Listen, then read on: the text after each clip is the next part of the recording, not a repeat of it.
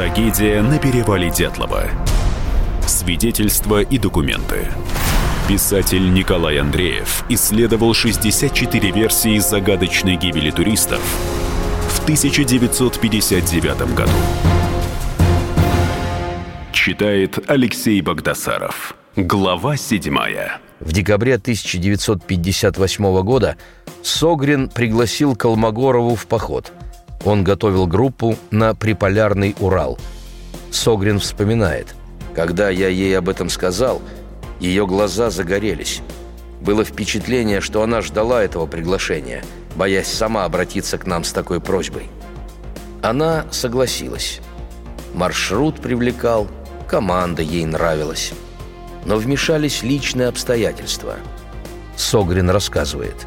В один из дней Зина как-то смущенно отказалась с нами идти, сославшись на слишком большую продолжительность похода, а ей желательно раньше вернуться на занятия к дипломной работе. Анализируя позже этот разговор, я понял, что истинная причина была в другом. Опоздание туристов из походов к занятиям было обычным явлением в институте. Скорее всего, Зина решила получить у Игоря разрешение на переход в нашу группу.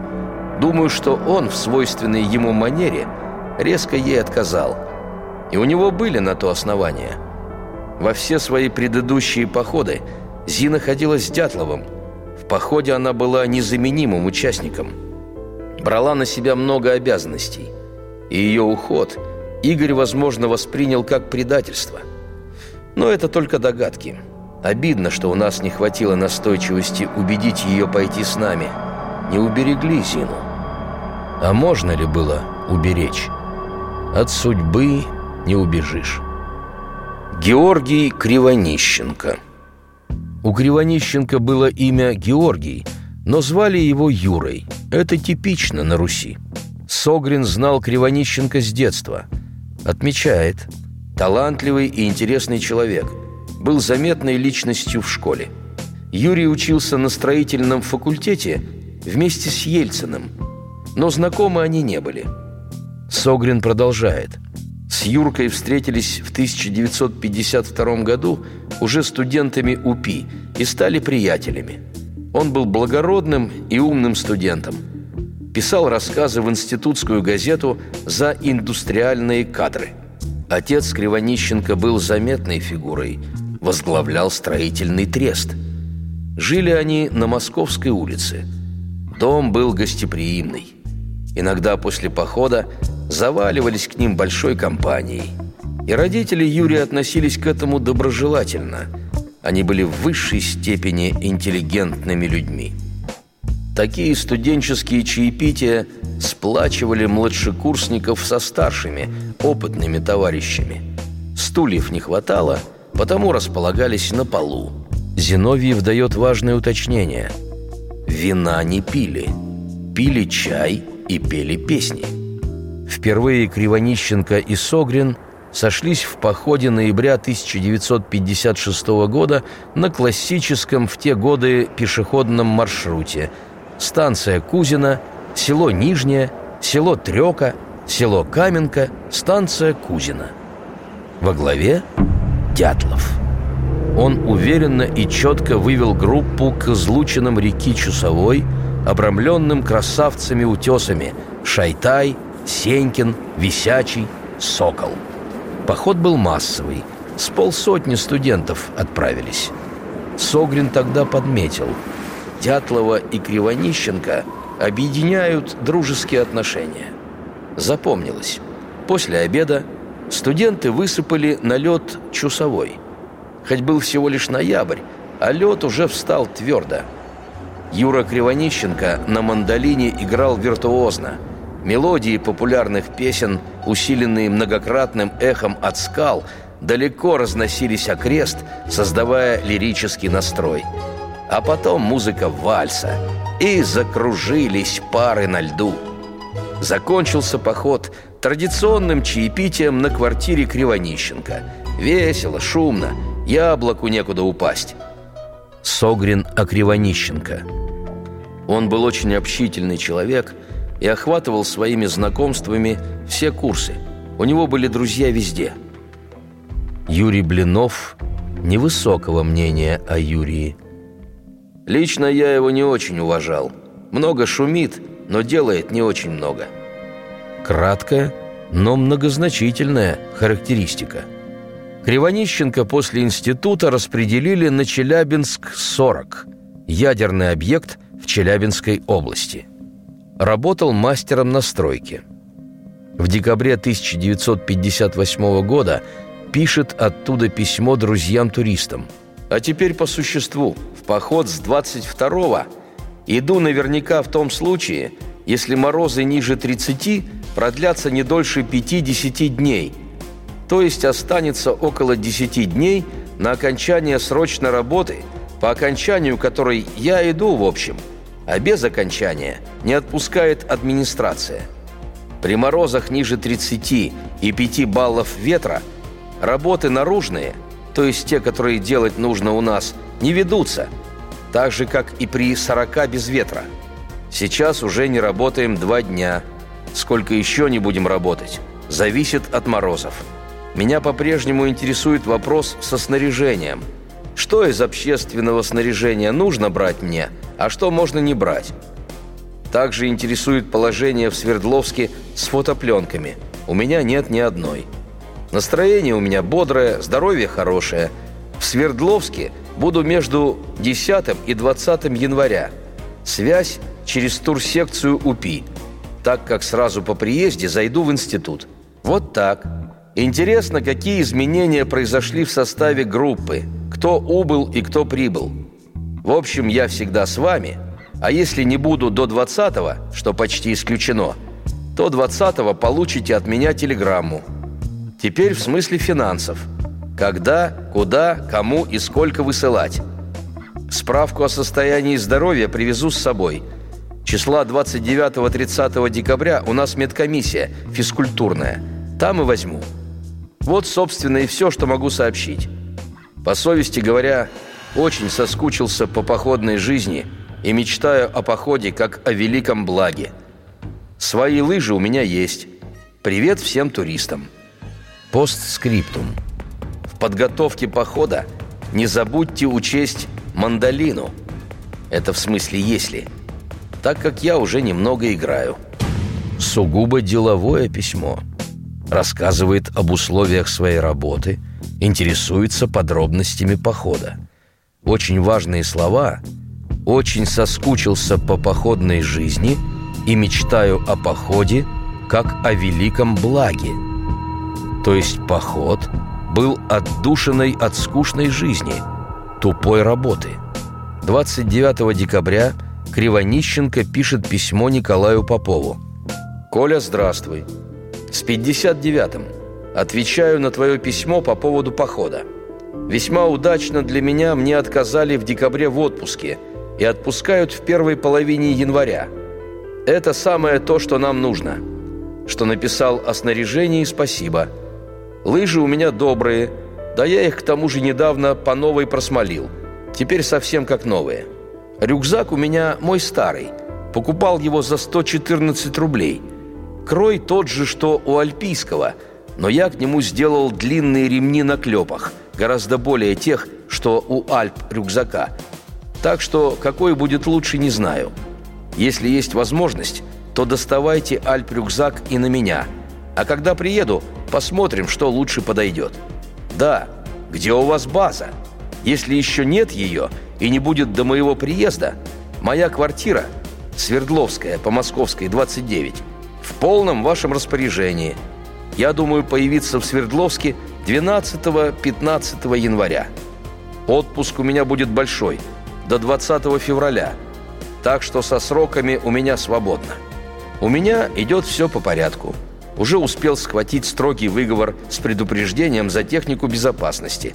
Одному парню на зимних работах куском стали поломало ногу. А так вообще порядок – Наряды освоил уже на ять. Обращению с рабочими почти научился. Поначалу все никак не выходило выкать и требовать к себе обращения по имени и отчеству. А теперь выходит уже.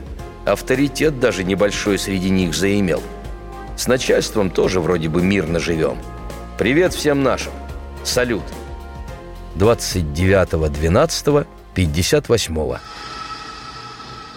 Рустем Слободин Рустем закончил Уральский политехнический в 1958 году. Механический факультет, связанный с военно-промышленным комплексом. Его выпускники распределялись на так называемые закрытые предприятия. Вот и Рустем Слободин получил место на подобный объект. Студентам его помнят как веселого и жизнерадостного парня. Улыбка не сходила с его лица, был необидчив – Никто не помнит его грустным, любил петь, танцевать. С Дятловым побывал в путешествии по Алтаю. В группе поддерживал отличную психологическую атмосферу. Отец Рустема Владимир Иванович и мать Мария Николаевна – коренные москвичи, преподавали в Тимирязевской академии. Отец какое-то время работал в Узбекистане и подружился там с узбеком по имени Рустем. В его честь и назвал сына – Трагедия на перевале Дятлова. Свидетельства и документы. Писатель Николай Андреев исследовал 64 версии загадочной гибели туристов в 1959 году.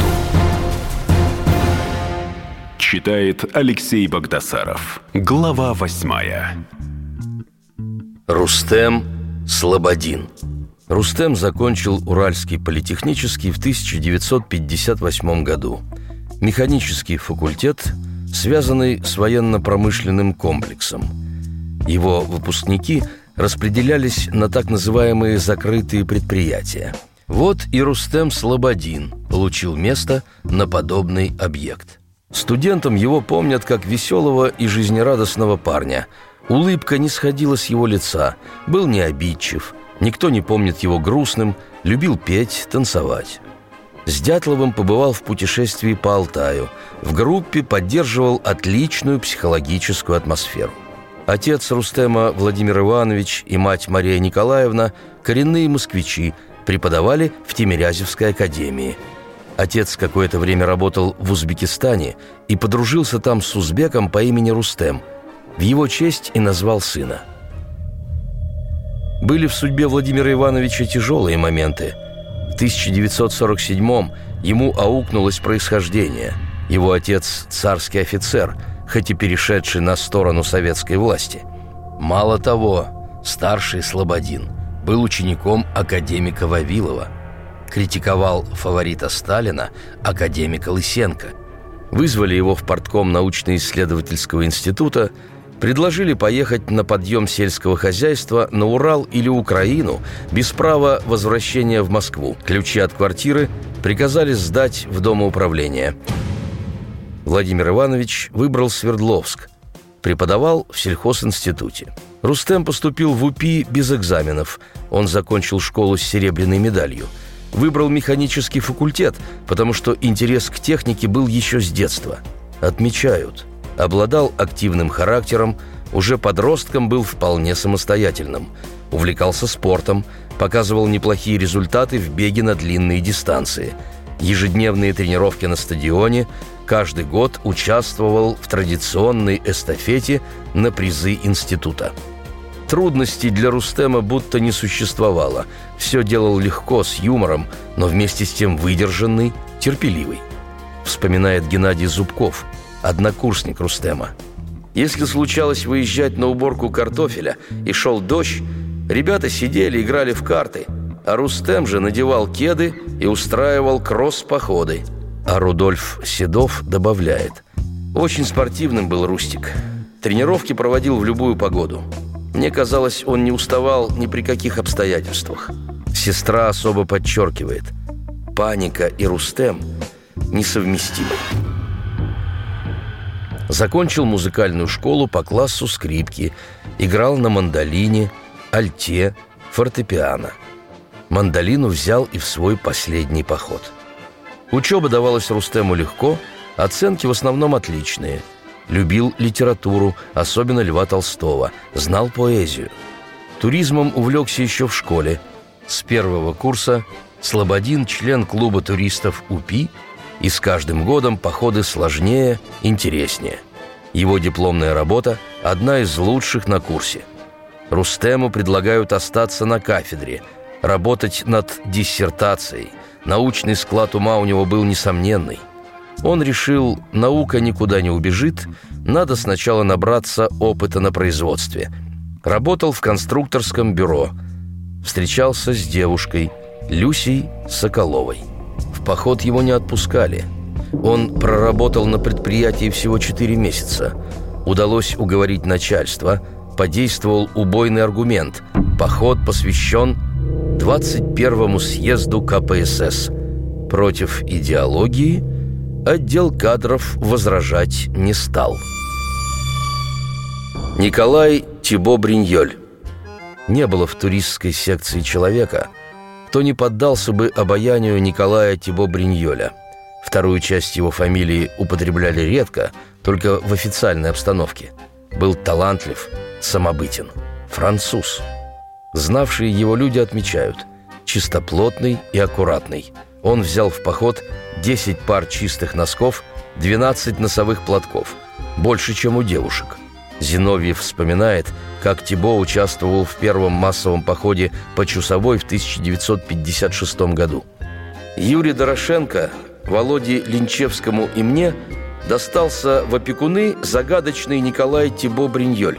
Кроме своей необычной французской фамилии, которая доставляла ему немало хлопот – Коля поразил нас импозантной внешностью. Среднего роста, темненький, с приятным интеллигентным лицом и подвижными глазами. Он нарядил себя в, казалось бы, немыслимые одежды. На голове черная шапка-ушанка с торчащими кверху незавязанными ушами. На ногах черные резиновые литые сапоги-вездеходы.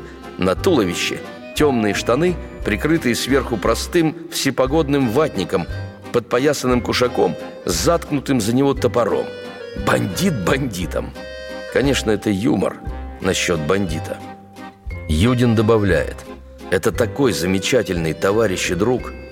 У него судьба такая, из репрессированной семьи, но в походах он был такой внимательный.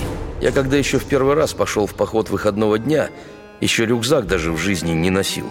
Он опеку брал над людьми. Лямки рюкзака поправит, осмотрит, как одет, поговорит – ну, удивительный друг был. Зиновьев уточняет. Всегда он изображал чего-нибудь смешное такое, чтобы развеселить. Кому-то было нелегко, но, глядя на него, приходили в такое хорошее состояние, так скажем. Седов добавляет. Далеко не могучего телосложения, в шляпе, заросшей черной бородой, Тибо привлекал внимание окружающих. От него веяло экзотикой, приключениями – а сам он являлся источником постоянных шуток, смеха, веселья. Его веселое расположение духа ничто не могло испортить. Ни тяжелейший рюкзак, ни отвратительная погода или ситуация. И потому поддерживал наш дух на высшем уровне. В походе Коля с удовольствием выполнял кропотливую и недоступную для других работу топографа. Где он только научился непростому искусству. Рисовал кроки маршрута с таким изяществом и точностью – что впоследствии их использовали другие группы вместо карт. Кроками называют наскоро набросанную в блокноте схему движения. Отмечаются характерные особенности, примерные расстояния между отдельными пунктами, природные препятствия.